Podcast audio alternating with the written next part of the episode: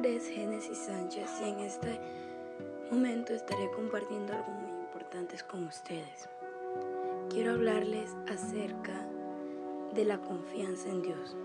Muchas veces como cristianos nos sentimos como tristes o abatidos o creemos de que no hay solución, de que cuando se vienen esos problemas de que no, no vamos a salir, de que nuestras fuerzas hasta ahí no más llegaron.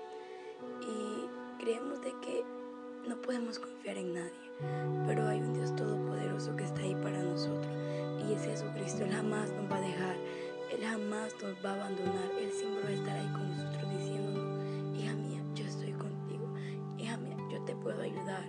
Tenemos que mantenernos confiando en Él, de que Él lo puede hacer, de que Él de cualquier circunstancia, de cualquier problema, de cualquier enfermedad, el Señor es nuestro ayudador, Él es nuestro fortalecedor que para Él no hay nada imposible, que para Él todo lo es posible y que por eso debemos de estar confiados en Él, debemos de creer, debemos de mantenernos con la mirada puesta en Dios y amarlo cada día más, enamorarnos cada día más de Él y de su presencia.